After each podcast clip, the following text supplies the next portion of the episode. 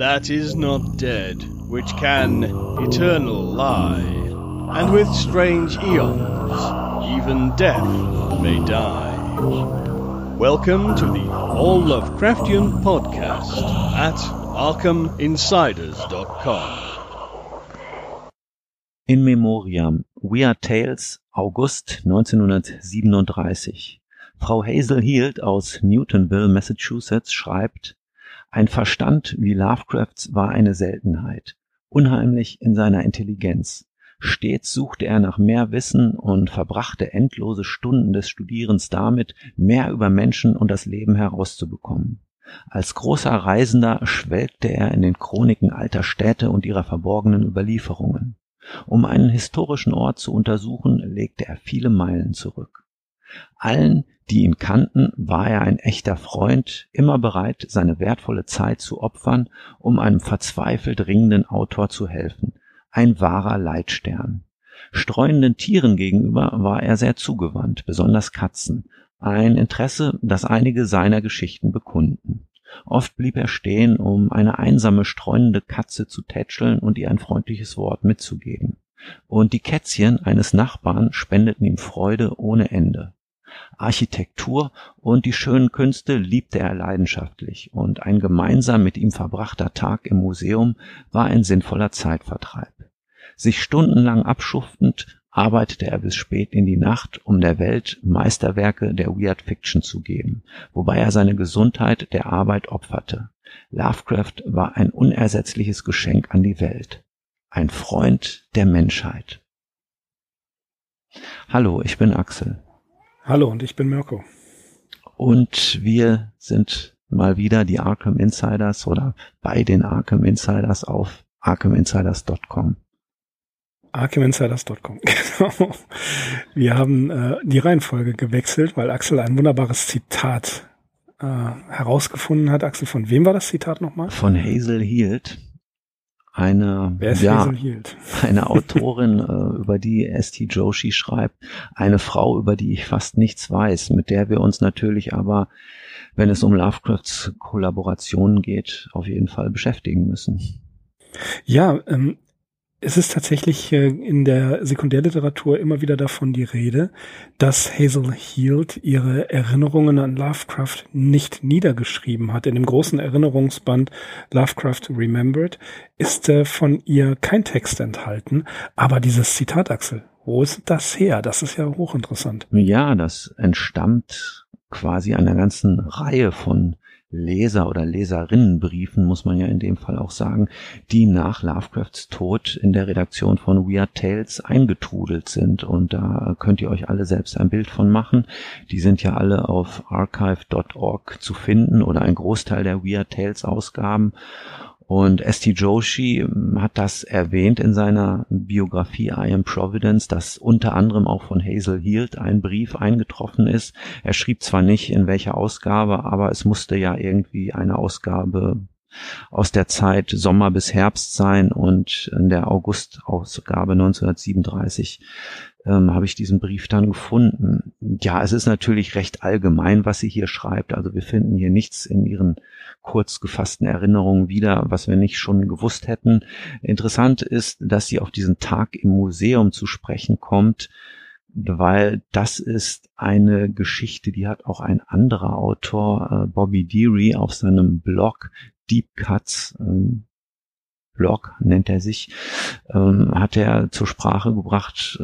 Lovecraft hat sich nämlich auch mal persönlich mit Hazel Hield getroffen. Aber Mirko, ich möchte dir auch nicht vorweggreifen. Ich nehme an, du hast noch so ein paar biografische Fakten zusammengetragen. Ja, das eine oder andere. Es ist nämlich tatsächlich wahnsinnig schwierig, etwas über Hazel Hield herauszufinden. Gelebt hat sie von 1896 bis 1961. Ähm, sie ist, sie taucht auf irgendwann im Frühjahr oder Sommer 1932 als Klientin für äh, Bearbeitungen und ja, man kann schon fast sagen Ghostwriting. Sie war nicht das muss man sagen, das werden wir in den nächsten Stories, die wir über sie, äh, die wir von ihr oder besser gesagt von Lovecraft erfahren, auch äh, nochmal analysieren. Aber sie war, äh, sie hat pünktlich gezahlt Und äh, wir haben ja in einer der ganz, ganz, ganz zurückliegenden Folgen eher gehört, dass äh, Lovecrafts Finanzen äh, aufgebessert wurden durch seine Revisionsarbeiten. Fünf Erzählungen hat Lovecraft für sie überarbeitet oder als Ghostwriter verfasst. Es gibt tatsächlich keine äh, wirklich gesicherten Fakten darüber, was er gemacht hat. Und ähm, soweit bekannt ist, hat Hazel Hield auch außer diesen fünf Geschichten nichts weiter geschrieben. Über ihr Leben ist, wie gesagt, kaum was bekannt. Ähm, Muriel Eddy behauptet, Hazel Hill sei einem Schreibzirkel beigetreten, den die Eddies gegründet haben. Und ähm, Muriel Eddy in ihrer Erinnerungen A Gentleman from Angel Street ähm, wer es kennt, und ich glaube, es kann man auf YouTube hören, wunderbar vorgetragen von Dagmar Berghoff, ist allerdings, das sagt Joshi und das sagen viele andere auch, eine sehr unzuverlässige Quelle. Nichtsdestotrotz würde ich euch empfehlen, sucht einfach mal ähm, diese äh, Aufnahme, dieses früher bei LPL Records erschienen auf äh, einer der CDs, ist aber garantiert bei YouTube mittlerweile hochgeladen und Dagmar Berghoff spricht äh, Muriel Eddy, A Gentleman from Angel Street, ist zeichnet ein schönes romantisiertes Bild. Apropos romantisch, Muriel Eddy behauptet tatsächlich, dass Hazel Heald auch ein romantisches Interesse an Lovecraft gehabt haben soll. Sie soll ihn sogar mal zu einem Candlelight Dinner eingeladen haben, steht in Gentleman from Angel Street. Ähm, tatsächlich die Briefe, die Lovecraft ihr geschrieben hat, ihr direkt geschrieben hat, das hat sie an, äh, ich glaube, an August Derlis geschrieben. Die gibt's nicht mehr. Die hat sie vernichtet. Also wieder eine von den zahllosen Quellen, die wir schöpfen könnten, wären sie nicht vernichtet worden. Das Beispiel haben wir ja sehr, sehr häufig. Tatsächlich ist in der bekannten und veröffentlichten Korres bisher veröffentlichten Korrespondenz von Lovecraft an andere nur in einem Brief von äh, an, an Dwayne Rimmel die Rede, das war 1934, da hat er in einem Brief an Dwayne W. Rimmel geschrieben über das Verschwinden von Heels Katze. Ja, dass sie äh, ähm, irgendwo Insek Insektenvernichtungsmittel im Keller gefressen hat und dann wie ein Berserker durch die Gegend gerannt wäre und dann plötzlich war sie weg. Mehr ist in der Korrespondenz über Hield persönlich nicht zu finden. W. Paul Cook berichtet in seinen Erinnerungen, ähm, über die Rückkehr von Lovecraft aus Quebec. Das ist ja auch also eine berühmte Anekdote, die wir schon besprochen haben. Und der, da plante er, hielt im äh, in Somerville zu besuchen. Doch, ähm, tja, das wird wohl ein Arbeitstreffen gewesen sein. Also man kann nicht behaupten, dass da jetzt wirklich irgendwas gelaufen ist, denn das wir sprechen ja über Lovecraft hier. Ne? Also Lovecraft, manchmal hat man so das Gefühl, wenn man sich das hört, Zelaya Bishop, Sonja und auch was Sonja sagt, er sei ein Ladiesman gewesen, aber das wissen wir alle. War er nicht höflich, zuvorkommend, ein Gentleman. Und das war es dann auch schon. Fünf Geschichten, die vermutlich in den Jahren 1932 bis 33 ähm, geschrieben worden sind. Man of Stone, die Geschichte über die wir heute sprechen, ist im Oktober 1932 in Wonder Stories erschienen. Und ähm, Hazel Hield schrieb an August Derleth, das ist eins der wenigen Zitate, die man bisher zutage fördern konnte, bevor diese Website, die Deep Cuts kam, von denen Axel gesprochen hat. Äh, das war eins dieser wenigen Zitate und das steht im Vorwort zu The Horror and, and the Museum and Other Collaborations aus dem Arkham House Verlag. Da hat sie an Dörles geschrieben, Lovecraft half mir bei dieser Geschichte genauso viel wie bei den anderen. Das heißt, dass er ganze Teile umgeschrieben hat. Er kritisierte Abschnitt für Abschnitt, machte mit Bleistift Anmerkungen daneben und ließ mich dann so lange neu schreiben, bis sie ihm gefielen. Tja, das ist äh, schwer zu sagen. Möglicherweise ist äh, diese ja, diese Meinung Heels, wie Joshi unter anderem sagt, äh, nicht ganz so korrekt, sondern wahrscheinlich hat er viel, viel mehr gemacht, dass er nicht einfach nur leichte Änderungen, leichte Überarbeitungen gemacht hat, sondern dass er die Geschichte nach den Exposés von Hazel Heald geschrieben hat. Also sie, sie so wie in der Perry Roden äh, Redaktion, die eigentlichen Exposé-Schreiber schreiben eine Handlung auf Und äh, innerhalb dieser Handlung haben dann die ähm, die Autoren freier Hand, das Ganze zu einem schönen Roman auszubauen. Und ich denke, so wird es vermutlich auch hier bei den Geschichten von Hazel Hield gewesen sein. Wir werden über alle fünf Geschichten selbstverständlich sprechen. Und Axel, ähm, eine, ich glaube, du hast bestimmt eine Zusammenfassung von Man of Stone gemacht. Richtig, da Richtig. bist du im richtigen Glauben. ihr, ihr ähm, müsst, ihr, also es gibt einen guten Grund, warum der Axel das macht. Ähm, ihr könnt äh, mal schauen. Irgendwo auf Rewrite Podcast ist eine Folge erschienen über Philip K. Dicks gesammelte Geschichten Nummer drei. Da bin ich wieder zu Gast bei den äh, Jungs von Rewrite Podcast, bei Sönke und Jürgen. Tja, und meine Zusammenfassung war, ja, sagen wir mal vier Minus. Und die beiden haben mich dann gerettet, weil bei einer Story habe ich einfach die Zusammenfassung nicht so cool gemacht, wie Axel sie macht. Und äh, Sönke und Jürgen, herzlichen Dank nochmal an euch, falls ihr das hört. Äh, die haben mich dann echt gerettet. Deswegen macht der Axel diese Dinge. Ich war schon in der Schule ziemlich schlecht darin. Und ich glaube, der Axel stand mindestens eins, oder? Ja, ähm, du scheust einfach diese stupide Fleißarbeit. Du bist eher für Nein, die genialen Sachen zuständig. Danke, danke, danke. Okay, nein, äh, genug. Ähm, wir würdigen Axels Arbeit einmal mehr und lauschen bedächtig der Zusammenfassung von Man of Stone. Ja, alles klar. Ähm, wir begeben uns hier in die Nähe des Ortes Lake Placid in den Adirondack Mountains im US-Bundesstaat New York. Und hier lässt sich der Bildhauer Arthur Wheeler nieder. Das ist ein Künstler, dessen Arbeiten unglaublich fotorealistisch sind.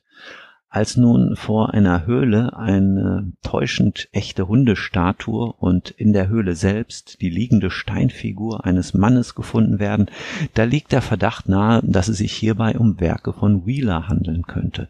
Doch der Bildhauer ist seit einiger Zeit spurlos verschwunden. Und so macht sich der abenteuerlustige Ben Hayden in Begleitung seines Kumpels Jack auf, um dem Geheimnis, das er hinter der ganzen Sache wittert, auf die Spur zu kommen. Die beiden fahren in das Dorf Mountain Top und beginnen mit ihren Nachforschungen. Sie erfahren, dass sich Wheeler bei einem verschrobenen Burschen einquartiert hat, der den Spitznamen der verrückte Dan trägt. Das Dorfgerücht weiß außerdem, dass sich Wheeler mit eindeutigen Absichten Dans junger Frau genähert hat, was bei dem Ehemann für reichlich schlechte Laune gesorgt haben soll. Wie auch immer, die beiden Abenteurer begeben sich in die Bergeinsamkeit, äh, finden tatsächlich auch den steinernen Hund und den Mann aus Stein in der Höhle und begeben sich anschließend nach dem Haus des verrückten Dan. Da selbst entdecken sie weitere lebensechte Steinfiguren, nämlich einen mit einer Peitsche an einen Stuhl gefesselten Mann sowie eine schöne Frauengestalt, die auf dem Boden liegt. Auf dem Küchentisch befindet sich ein Manuskript, das die Besucher jetzt eifrig zu lesen beginnen und das ihnen das ganze Geheimnis entschleiert. Verfasser des Manuskripts ist besagter Dan, der mit vollem Namen Daniel Morris heißt. Seine Vorfahren stammten aus den Niederlanden und unter ihnen war ein Hexenmeister, der im späten 16. Jahrhundert einen Pakt mit dem Teufel geschlossen hatte. Sorgsam behütetes Erbstück der Familie, das es mit in die neue Welt geschafft hatte, war das Book of Iban, ein Werk, mit dem sich die Mächte der Finsternis beschwören lassen. Und als er herausfand, dass seine 16 Jahre jüngere Frau Rose dem Bildhauer Arthur Wheeler schöne Augen machte, da, so schreibt es hier Dan, da zog er das Zauberbuch zu Rate, um sich an den beiden Liebenden zu rächen. Er suchte nach einer Methode, um sie zu beseitigen, ohne dass ein Verdacht auf ihn fallen würde. Auf die Art stieß er auf einen Zauber, der Menschen und Tiere in Stein verwandelt. Freilich betont er, dass es sich eigentlich nur um einen unerhörten chemischen Prozess handle, bei dem die lebenden Zellen blitzschnell mineralisiert werden. Er bestellt sich die entsprechenden Salze und ja, nachdem er sie erhalten hatte, begann er direkt damit zu experimentieren. Schon bald hatte er einen teuflischen Cocktail gemixt, der zum Werkzeug seiner Rache werden sollte. Eines der ersten Opfer war Rex, der Schäferhund von Rose. Als nächstes kam Wheeler selbst an die Reihe. Während eines Ausflugs bot Dan dem arglosen Bildhauer den weinähnlichen Trunk an. Der Zauber tat seine Wirkung und binnen eines Augenblicks versteinerte Wheeler. Dan schleppte die Steinfigur in die Höhle und setzte den versteinerten Hund davor, dessen bedrohliche Haltung Neugierige abhalten sollte. Bei seiner Frau Rose, so erzählt das Manuskript, war die Sache allerdings komplizierter. Sie mochte keinen Wein, so dass Dan sie kurzerhand in die Dachkammer einsperrte und auf eine salzhaltige Diät setzte, um ihren Durst zu wecken. Als einzig trinkbare Flüssigkeit stellte er ihr sein Höllengebräu zur Verfügung. Rund zwei Wochen hielt er sie gefangen, ohne dass der Trank seine Wirkung tat. Gespannt und langsam, aber sicher auch enerviert beschreibt Dan in seinen Aufzeichnungen, wie er immer schläfriger und unkonzentrierter wurde. Ja, und dann endet diese Handschrift auf einmal abrupt. Die letzten Zeilen sind von Roses Hand geschrieben. Der jungen Frau war es nämlich gelungen, sich aus ihrem Gefängnis zu befreien und ihren ruchlosen Mann zu überwältigen. Sie fesselte ihn an einen Stuhl und verabreichte ihm sein eigenes Gift. Da sie selbst ohne den geliebten Arthur Wheeler nicht mehr leben wollte, trank schließlich auch sie von dem flüssigen Verderben. Nicht ohne vorher noch diese besagten Zeilen hinzugefügt zu haben, die uns Aufschluss gaben, was es mit dem Mann aus Stein tatsächlich auf sich hatte. Ende der Geschichte. Ich musste sofort dran denken, äh, sonst sagst du es nämlich auch immer seltsam, aber so steht es geschrieben. Das mache ich das beim ist, nächsten Mal. Weil diese Geschichte wirklich so endet, wie man die Gespenstergeschichten aus den alten Comics, oder? Ja. Oh nein, ich werde versteinert von meinem eigenen Gift. Oh je, ja, haha, du bist versteinert von deinem eigenen und so weiter. Ja, krasse Geschichte. Ähm, ja, sie ist nicht besonders cool. Also ich finde die Auflösung, äh, das, das hat man alles irgendwie geahnt und das schwingt schon mit. Ähm, also der, der, die zweite Hälfte ist nicht so toll. Die erste Hälfte allerdings äh, finde ich wiederum interessant konstruiert, weil es ist wieder eine Friend of a Friend of a Friend Story. Also Henry Jackson, der Freund der beiden äh, von Ben Hayden und dem äh, Erzähler, der ähm, ist in der in, in Lake Placid ne? und ähm, ja, findet dann zufälligerweise diesen Hund und zufälligerweise den, ja, diese Statue, die Wheelers Arbeit sein sollte. Zufälligerweise kennen Hayden und äh, der Ich-Erzähler auch noch Wheeler. Also ein bisschen viele Zufälle. Aber sei es drum. Ähm, die Geschichte muss ja irgendwie in Gang kommen. Also gehen sie dahin, gucken sich das Ganze an. Und äh, was ich wirklich toll finde, ist die, die Schilderung, wie sie erst in dieses Dorf kommen, ja, in dieses quasi Hinterwäldlerdorf und äh, dann so versuchen, hey, wir sind ja ziemlich clevere Städter. Wir werden diese ganzen Hinterwälder jetzt erstmal andersrum befragen. So rein zufällig kommen wir dann auf, auf Wheeler und Matt Dan und dergleichen. Ähm, und dann finden sie die Höhle, gucken sich das an und schließlich äh, ist ähm, äh, Hayden so davon ja getriggert, dass er die, die ganze Zeit über Matt Den nachdenkt.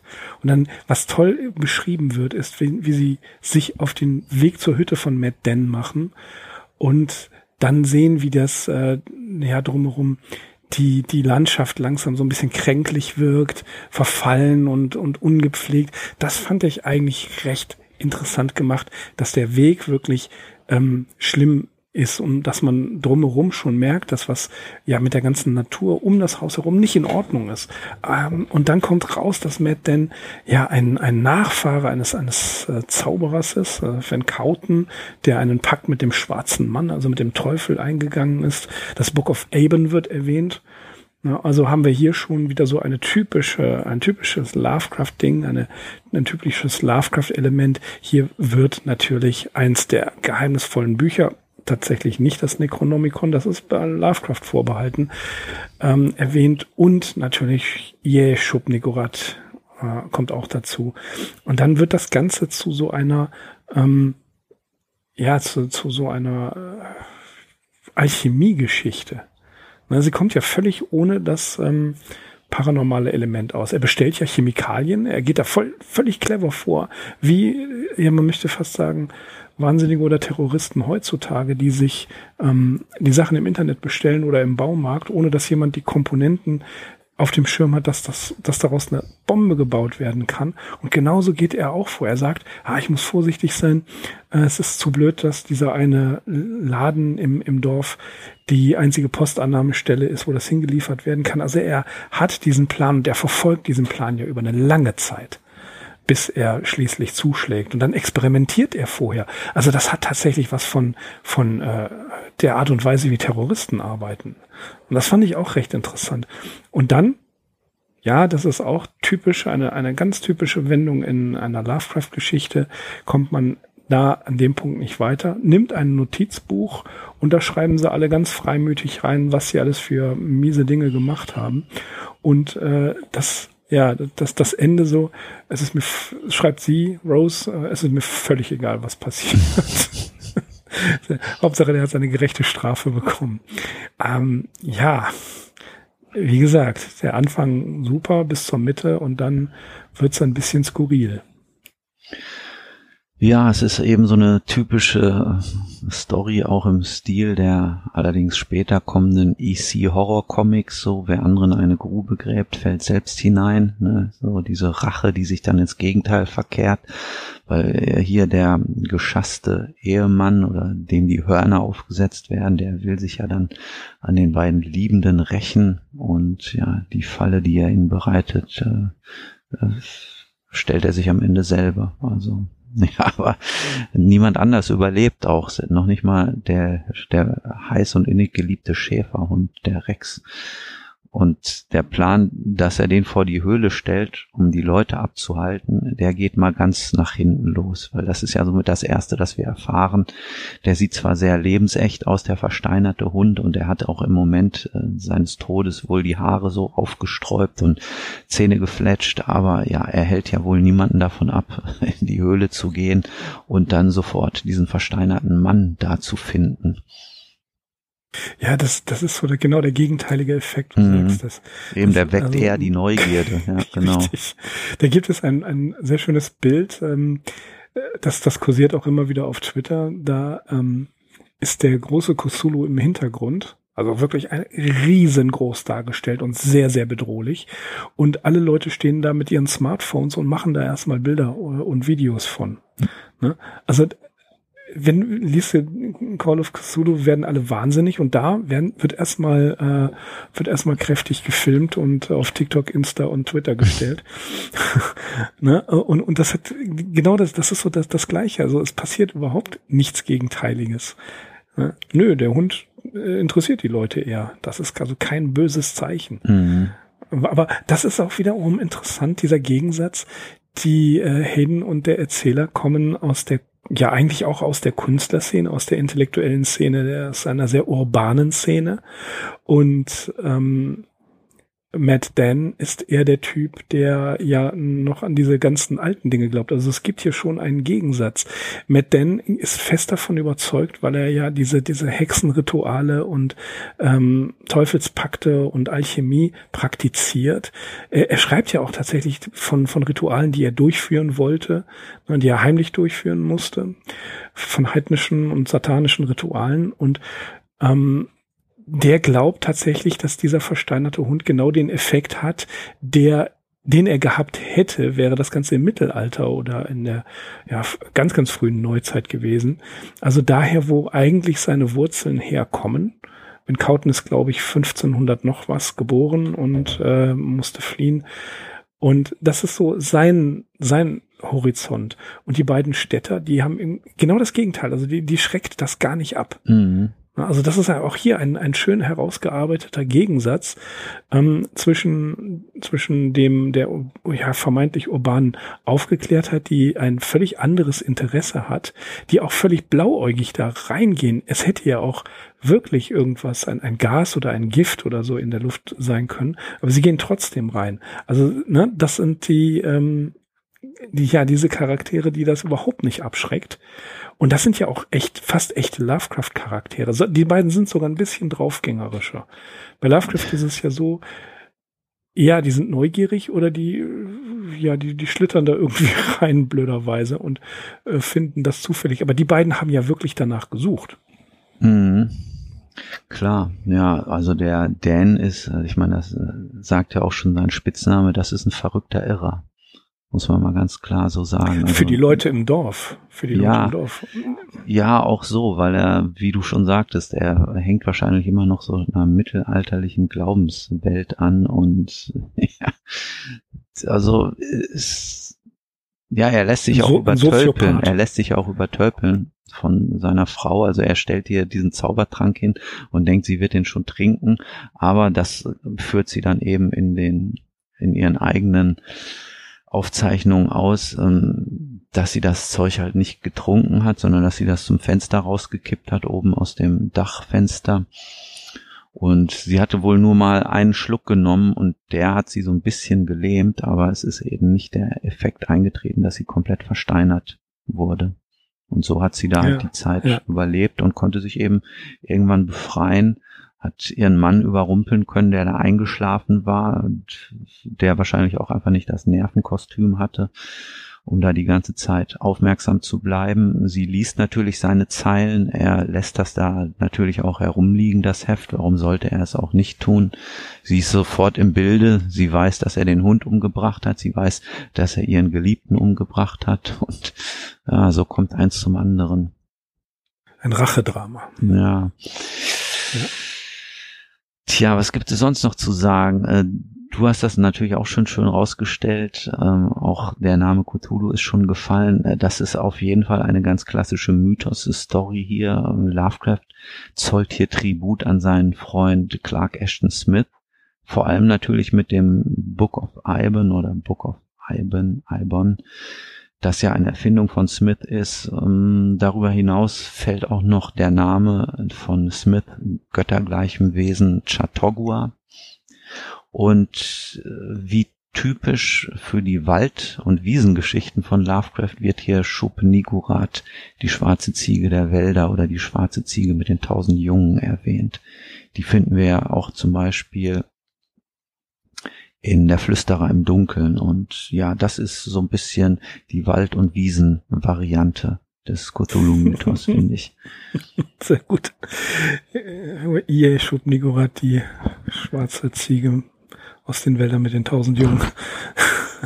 Das, also das ist wirklich so die, der, der, der Hillbilly-Mythos-Link. Mhm. Hillbillies ja, und, und Rednecks. Ja. Hillbilly äh, eine andere, ein anderer Verweis, der sich eigentlich von selbst ergibt, ist, also mal davon abgesehen, dass die Geschichte wirklich zu großen Teilen durch und durch Lovecraft ist. Man fragt sich wirklich, welchen Anteil Hazel Hield hier noch gehabt haben könnte. Wahrscheinlich außer der Konzeption gar keinen.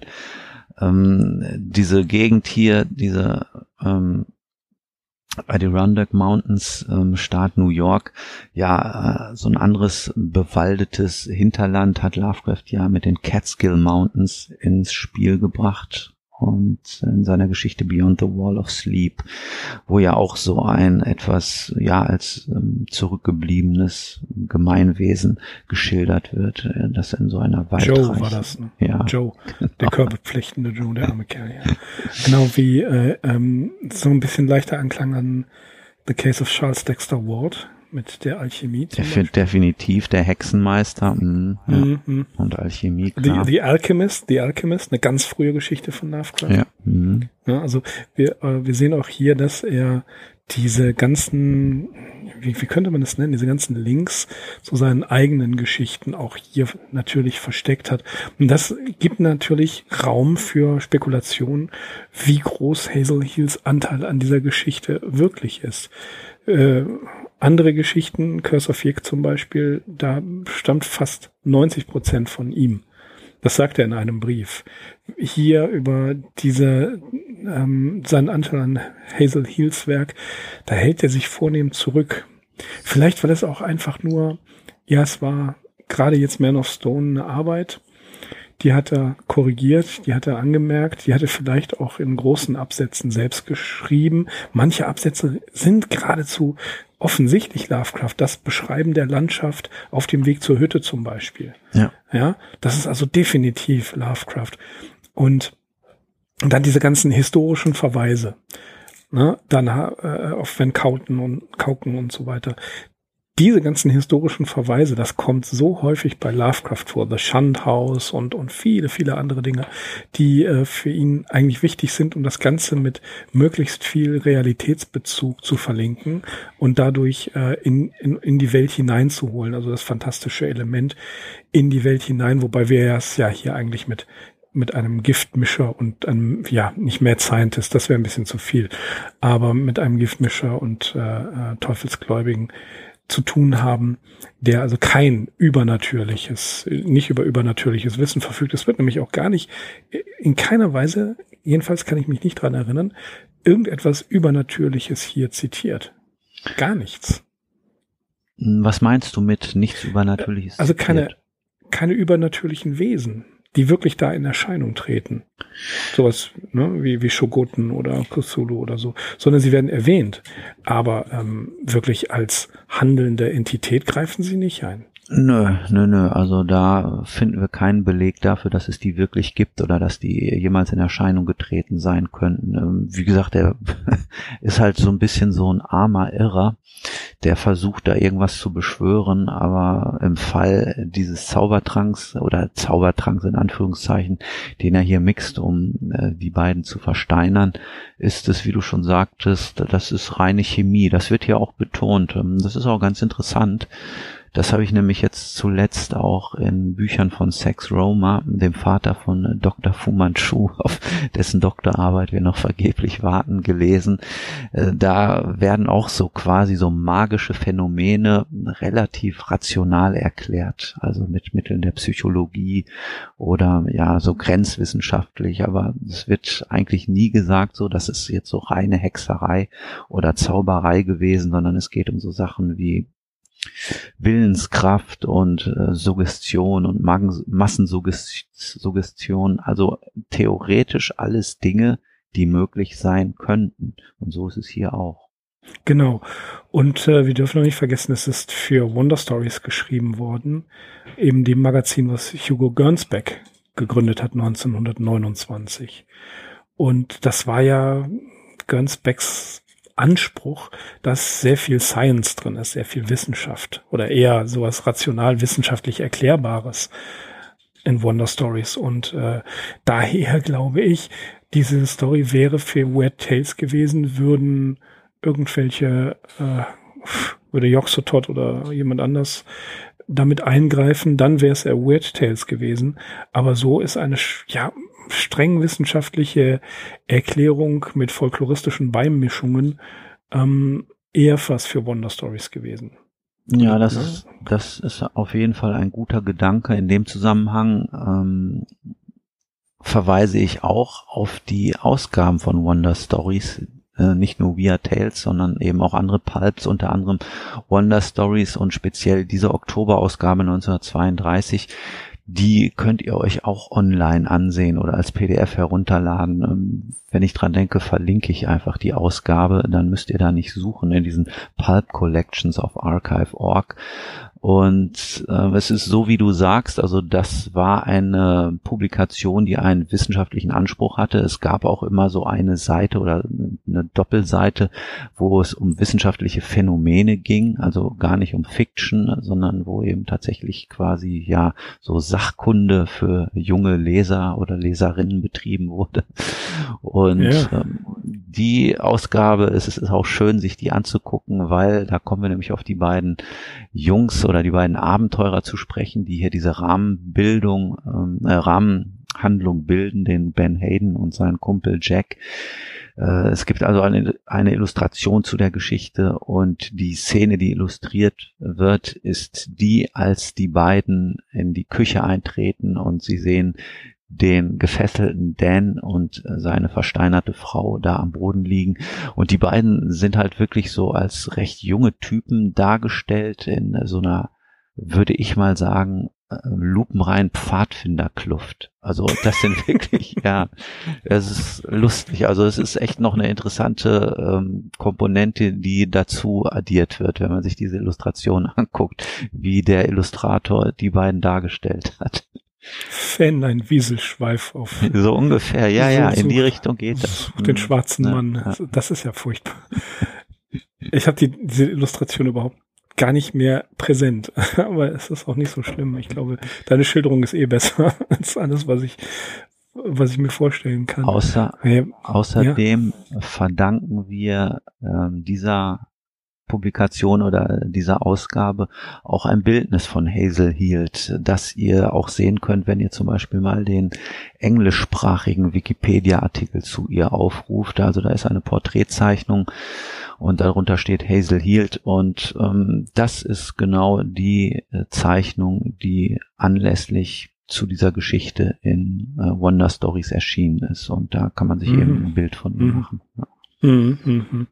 ja, ja, also das mit dem, mit dem romantischen Interesse von Hazel Hield an Lovecraft, ja, das kann man durchaus glauben, obwohl die Quelle nur Muriel Eddy ist. Aber also das äh, Cook lässt das ja halt auch so ein bisschen durch ähm, durchblicken, dass er sich mit ihr getroffen hat, also Lovecraft sich mit ihr getroffen hat. Aber jetzt einen unfassbar großartigen Eindruck wird sie nicht hinterlassen haben. Er hat ihre Sachen geschrieben und und gut ist. Ne? Mm, ja. Ja, und ja. also mir selbst sind auch wenige Äußerungen von ihm bekannt über sie. Also es gibt eine Stelle, einen Brief, den er irgendwann mal geschrieben hat, als er auch so ein bisschen den Kaffee auf hatte von diesen ganzen Kollaborationen, weil er einfach gemerkt hat, das raubt ihm so viel Zeit für seine eigenen Geschichten und in dem Zusammenhang erwähnte er halt auch ihren Namen und dann auch die anderen, die wir natürlich schon gehört haben, für die er eigentlich nichts mehr machen will, Adolf de Castro und äh, ja, ja, unter anderem auch Hazel Heald so. Und mehr wüsste ich jetzt gar nicht, wo er sich mal über sie geäußert hat. Außer ja, der Bobby Deary, der hat, glaube ich, noch so einige Stellen aufgetan. Da werden wir auch noch mal einen Blick drauf werfen. An irgendeiner Stelle oder an irgendeinen Briefpartner schreibt Lovecraft, ja, in der und der Ausgabe von Weird Tales ist eine Story von Hazel Heald und ja, das wirst du aber unschwer als meinen eigenen Stil erkennen können. Genau, genau. Das äh, das ist es eben. Ähm, Horror in the Museum, The Winged Death. Was haben wir noch von Hazel Hield? Ähm, der Horror in der Begrabung und Out of Ians genau. uns noch. Ja. Ne? So, das sind äh, also diese Story Man of Stone ist die erste, die er für sie bearbeitet hat.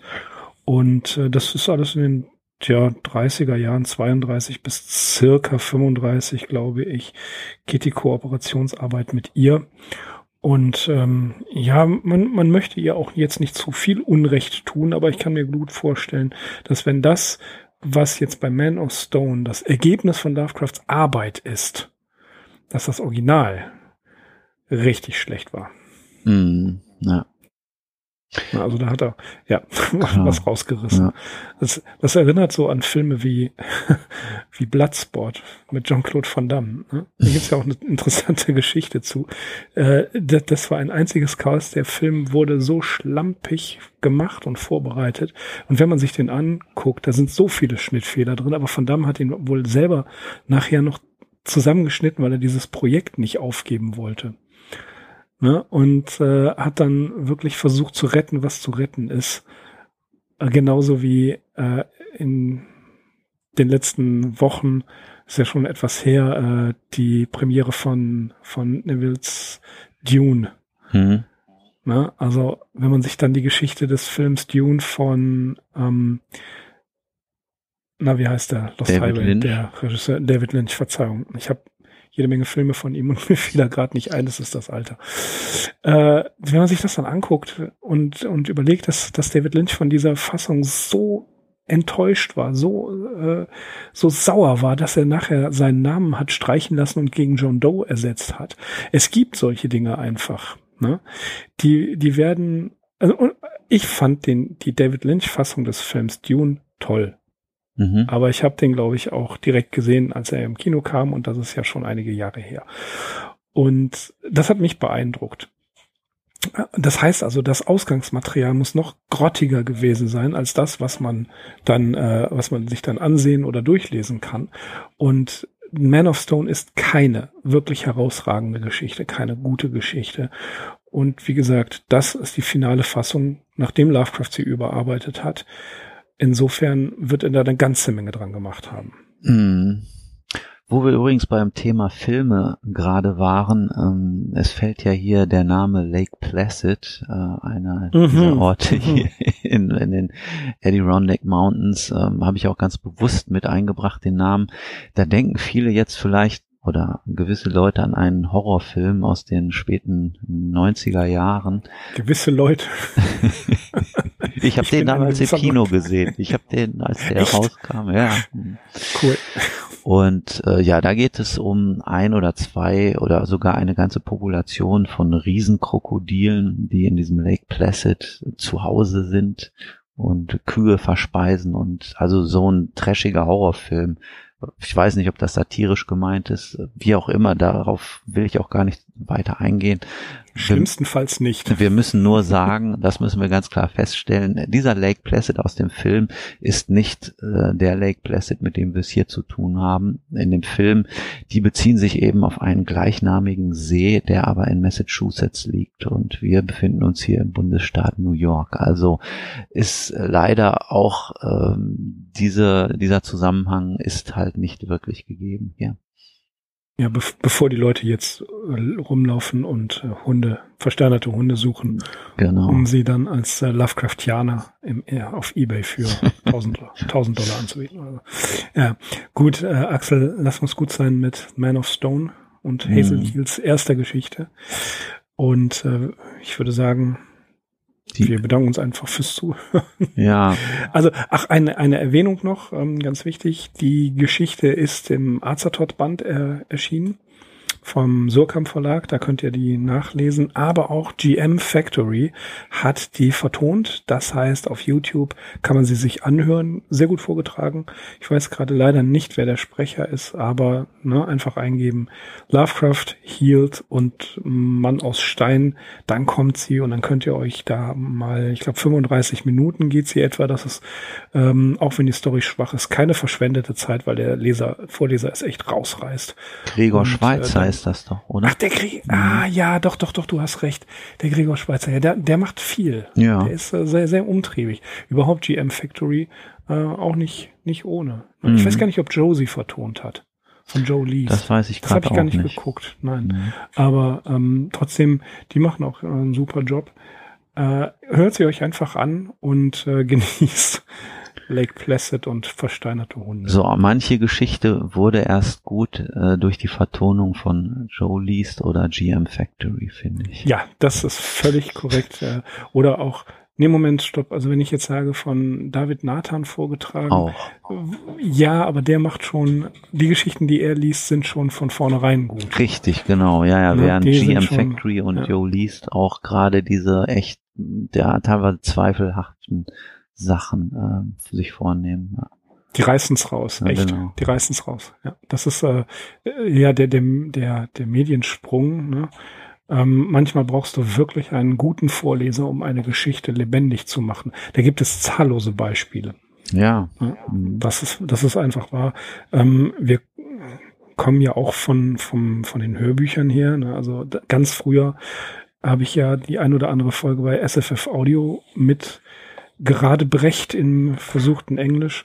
Und äh, das war dann schon ähm, der Punkt, die, die machen ja fast nur Audiobooks. Mhm. Ja, die machen ja nur. Und das war dann so äh, für mich die 2011 war das, also zehn Jahre her oder sogar nee elf Jahre her, ähm, dass man wirklich sagt, mh, der, der Leser, der Vorleser, der baut die Geschichte ganz anders auf. Der setzt Nuancen und ich kann mir wirklich vorstellen, bei Joe und auch hier bei den ähm, Mädels und Jungs von GM Factory, dass es wahnsinnig schwierig ist, diese Akzentuierung einer solchen Story so durchzuführen, dass sie auch wirklich interessant ist. Mhm. Und es gibt auch abschreckende Beispiele, wo eine super Story durch den, durch den Vorleser total mies gemacht. Also richtig grausam entstellt wird. Ich nenne keine Namen, ähm, ich möchte nicht unhöflich sein, aber da gibt es echt Teile, wo man sich denkt, Freunde, ihr macht jetzt hier einen, einen YouTube-Channel auf, ihr habt 200 Folgen von irgendwas gemacht und könntet nicht betonen, verstehe ich nicht. Die Betonungen, die, die heben die Sätze am Ende, wo sie es, wo es nicht hingehört. Und, und, und. Wie gesagt, ich nenne keine Beispiele, aber es geht wirklich vom Inhaltlichen super gemacht, großartig. Ähm, ich, spreche jetzt nicht über die Stories. Äh, da gibt es ähm, Stories aus der Weird Fiction, die äh, in Deutsch grausam vorgetragen sind, richtig schlecht. Und es gibt ähm, Wissens, ja, wie nennt man das? Wissens-YouTube Podcasts, was auch immer, ähm, wo wirklich der Inhalt, da merkt man richtig, der Mensch hat sich wahnsinnig Gedanken gemacht. Er verfügt über ein unglaublich großes Wissen und der bringt da Struktur rein und ähm, kann aus den obskursten Quellen zitieren, aber seine Vortragsweise ist eine Folter. Das finde ich immer so schade. Das finde ich so schade. Ich meine einen ganz bestimmten YouTube-Channel und ähm, Nee, ich weiß genau, dass der das wahnsinnig gut drauf hat. Das ist so beeindruckend, was der alles weiß. Ja, da, da sind, äh, da sind wir Waisenknaben teilweise gegen. Aber es ist auch eine andere, ganz andere Richtung. Das ist eher Fantasy. Mhm. Und äh, boah, das, das finde ich immer so schade, weil die Arbeit, die der sich macht, ist wahnsinnig gut. Ja, was den Schlei Kreis übrigens schließt hm. zu, dem, zu dem, was wir jetzt gerade über die Kollaboration von Lovecraft und Hazelheed gesagt haben. Ja. Und jetzt ja, und als nächstes äh, Horror in the Museum. Ja. Äh, äh, Horror in the Museum, da kommt, glaube ich, dieser Dimension Slumberer vor. Slumber, Slumberer. Der wäre was? Ich der Dimensionsschlurfer, mhm. heißt er. Ja. Ne? Und dieser Dimensionsschlurfer kommt, ist dieses Riesenvieh bei Quake, in der, in der alt, ganz, ganz alt Quake, ne? kennt vielleicht der ein oder andere noch, der dann so quasi unbesiegbar ist und der diese Blitze schleudert. Mhm. Das soll der Dimensionsschlurfer sein. Wir mhm. werden beim nächsten Mal drauf, äh, drauf, wir werden das recherchieren. Okay. Ja, Axel, so, jetzt, jetzt zum dritten Mal und äh, sage ich, es ist Schluss und jetzt ist wirklich Schluss. Ähm, liebe Insiders, wir bedanken uns fürs Zuhören und ähm, freuen uns natürlich, dass ihr wieder dabei wart. Ähm, und wir freuen uns auch darauf, dass auf die nächste Folge und hoffen, dass ihr auch wieder mit großem Interesse dabei seid. Und hinterlasst uns bitte Kommentare, immer kommentieren, schreibt uns Nachrichten auf Twitter, schreibt uns äh, E-Mails. Wir freuen uns über jeden Kommentar und äh, über jede Response. Und ähm, der Axel, der beantwortet so ziemlich alle Fragen, äh, Interviews und ähm, Bühnenauftritte haben wir auch schon gemacht. Ihr könnt uns, ihr könnt uns buchen. Nein, könnt ihr wirklich. Gut, äh, belassen wir es dabei. Ich würde sagen, das war's für heute. Ich bin Mirko. Ich bin Axel. Wir sind die Arkham Insiders. Auf arkhaminsiders.com. Macht's gut. Ciao.